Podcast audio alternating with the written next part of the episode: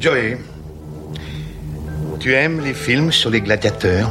Nous sommes le mercredi 16 décembre, et si tu sais pas quoi regarder ce soir, je te conseille Silent Hill. Chérie, quelquefois quand tu dors, tu marches. Et quelquefois tu parles d'un endroit. Je ne me souviens pas. C'est pour ça que nous allons y aller. Pour que tu puisses te souvenir.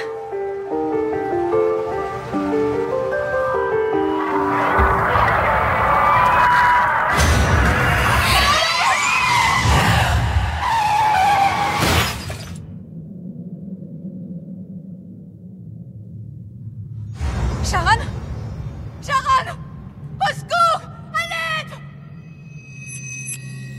C'est mercredi, mercredi c'est le jour où je te parle de films qui vont te donner une décharge d'adrénaline pour tenir le reste de la semaine et j'avais envie de revenir sur un film d'horreur français, oui, Cocorico, adaptant un des plus grands jeux vidéo d'horreur de tous les temps, à savoir Silent Hill. Silent Hill donc, à la base, c'est une saga de jeux d'horreur que tu connais sûrement, qui a été créée par deux personnes, ou en tout cas assurée par deux personnes dans sa direction artistique, à savoir Keiichiro Toyama et Akira Yamaoka. Ce sont des jeux vidéo à ambiance, on n'est pas dans un jeu vidéo comme l'était par exemple les jeux Resident Evil qui jouaient sur des choses assez assez jumpscare, assez assez inspirées au final d'un cinéma d'horreur qui ressemble à celui d'aujourd'hui. Non non non, là on était beaucoup plus dans l'ambiance, on était beaucoup plus dans le psychologique et on était beaucoup plus dans le trauma humain. Du coup, ça fait toujours un petit peu peur quand on a ce genre de jeux à ambiance euh, et même des jeux vidéo tout court qui sont adaptés avec des comédiens américains. C'est toujours un petit peu flippant. On va pas commencer à citer toutes les fois où des jeux vidéo ont été adaptés au cinéma et où ça a été un désastre. Il y a beaucoup trop d'exemples qui existent, mais c'était sans compter Christophe Gans. Christophe Gans, c'est un geek, c'est un nerd. Le réalisateur du film Silent Hill est un véritable nerd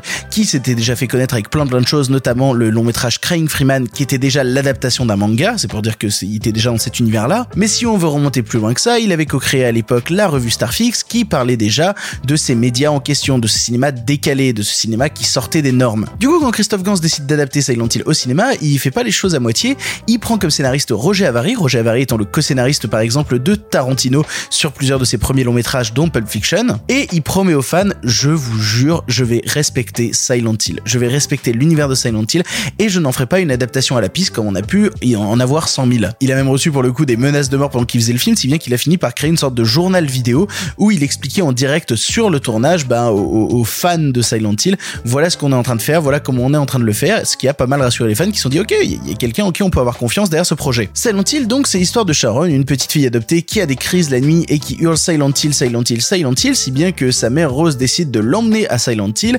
Et qu'est-ce qui se passe quand on arrive à la ville de Silent Hill? Il y a de la brume partout, il y a de la cendre qui tombe du ciel, on est bloqué dans la ville, on peut pas en sortir. Évidemment, se balader dans la ville créera tout un parcours émotionnel qui permettra de parler de maternité et de rapports entre personnages féminins, parce que oui, tout le récit, c'est des personnages féminins qui s'entrecroisent, à savoir la mère, la fille, mais aussi par exemple une mère complètement désœuvrée qui enfin qui erre dans, dans Silent Hill, ou encore une policière. Que des personnages féminins parce que les producteurs, en fait, ils en ont eu un peu marre qu'il y ait que des personnages féminins.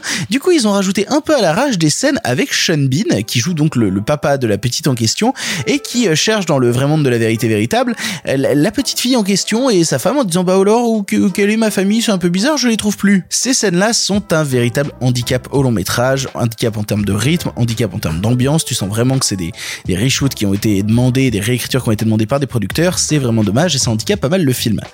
Mais au-delà de ça, Silent Hill de Christophe Gans, c'est formidable. Ne te laisse pas gâcher le film Silent Hill parce que des gens ont pu en dire telle ou telle chose sur les réseaux. Oui, les scènes action beans sont un problème, mais ça reste un putain de film à ambiance, servi par quelqu'un qui connaît le matériel de base, qui un, un, amoureux fou de Silent Hill, qui respecte tout, qui a eu le budget en plus nécessaire par une prod française et notamment le regretté Samuel Adida qui nous a quitté l'année dernière, de pouvoir faire un film d'horreur à 50 millions de dollars. Il n'y a pas beaucoup des Français qui ont pu faire ce genre de truc là. Et qui plus est, en ayant la liberté avec une prod justement à moitié française, donc notamment Samuel Adida, de, de pouvoir faire ce qu'il voulait, sauf Sean Bean. On est d'accord? Sauf Sean Bean. Le casting est formidable, l'ambiance est absolument dingue, c'est une plongée en enfer dont on se remet assez difficilement parce qu'il y a quand même un nombre de visuels assez traumatisants, je pense, pour un jeune public quand même. Moi, je l'ai vu assez jeune, je me rappelle le film Silent Hill et il y a d'autres trucs où j'ai fait oh, bah ça c'est cracra, dis donc. Et on retrouve même des personnages emblématiques du jeu vidéo comme le fameux Pyramid Head, le merveilleux Pyramid Head, euh, qui est extrêmement bien respecté et qui est, je pense, d'ailleurs une des scènes les plus cracra du film. Silent Hill, c'est un tour de force. On peut parler des scènes action bean, mais il faut le prendre par un autre angle. En fait, il faut se dire, En fait, le seul problème, c'est les scènes avec Sean Bean. Et donc c'est pas grave parce que tout est tellement réussi autour, on a rarement eu des adaptations de jeux vidéo de cette qualité-là qui t'immergent et qui vont te donner justement cette décharge d'adrénaline, non pas par une envie de jumpscare à outrance, mais par une ambiance. On plonge dans Silent Hill avec les actrices du film, on y plonge dans cet univers macabre, un peu bizarre, teinté de mort un peu partout, et on a finalement envie d'y rester tellement il nous fascine. En tout cas, il nous fascine plus que dans la suite absolument pitoyable qui a été fait quelques années après, Silent Hill Revelation 3D. C'est une merde infinie. Voilà, si tu aimes, si tu le, premier film Silent Hill, ne te donne même pas la peine d'aller voir le second, ça n'a aucun intérêt. Mais si tu n'as jamais pris le temps de voir le premier, il est temps de plonger dans cette ville qui n'est pas du tout de l'esprit de Noël, et même tout le contraire. Pour ton information, le film est disponible en VOD chez Cinéma à la demande, Google Play, Orange, Microsoft, YouTube et Apple TV. Voilà, tu n'as maintenant plus d'excuses, tu sais quoi voir ou revoir ce soir, et si cela ne te suffit pas, rendez-vous demain pour un nouveau film. Ça va aller, ma chérie. Maman arrive.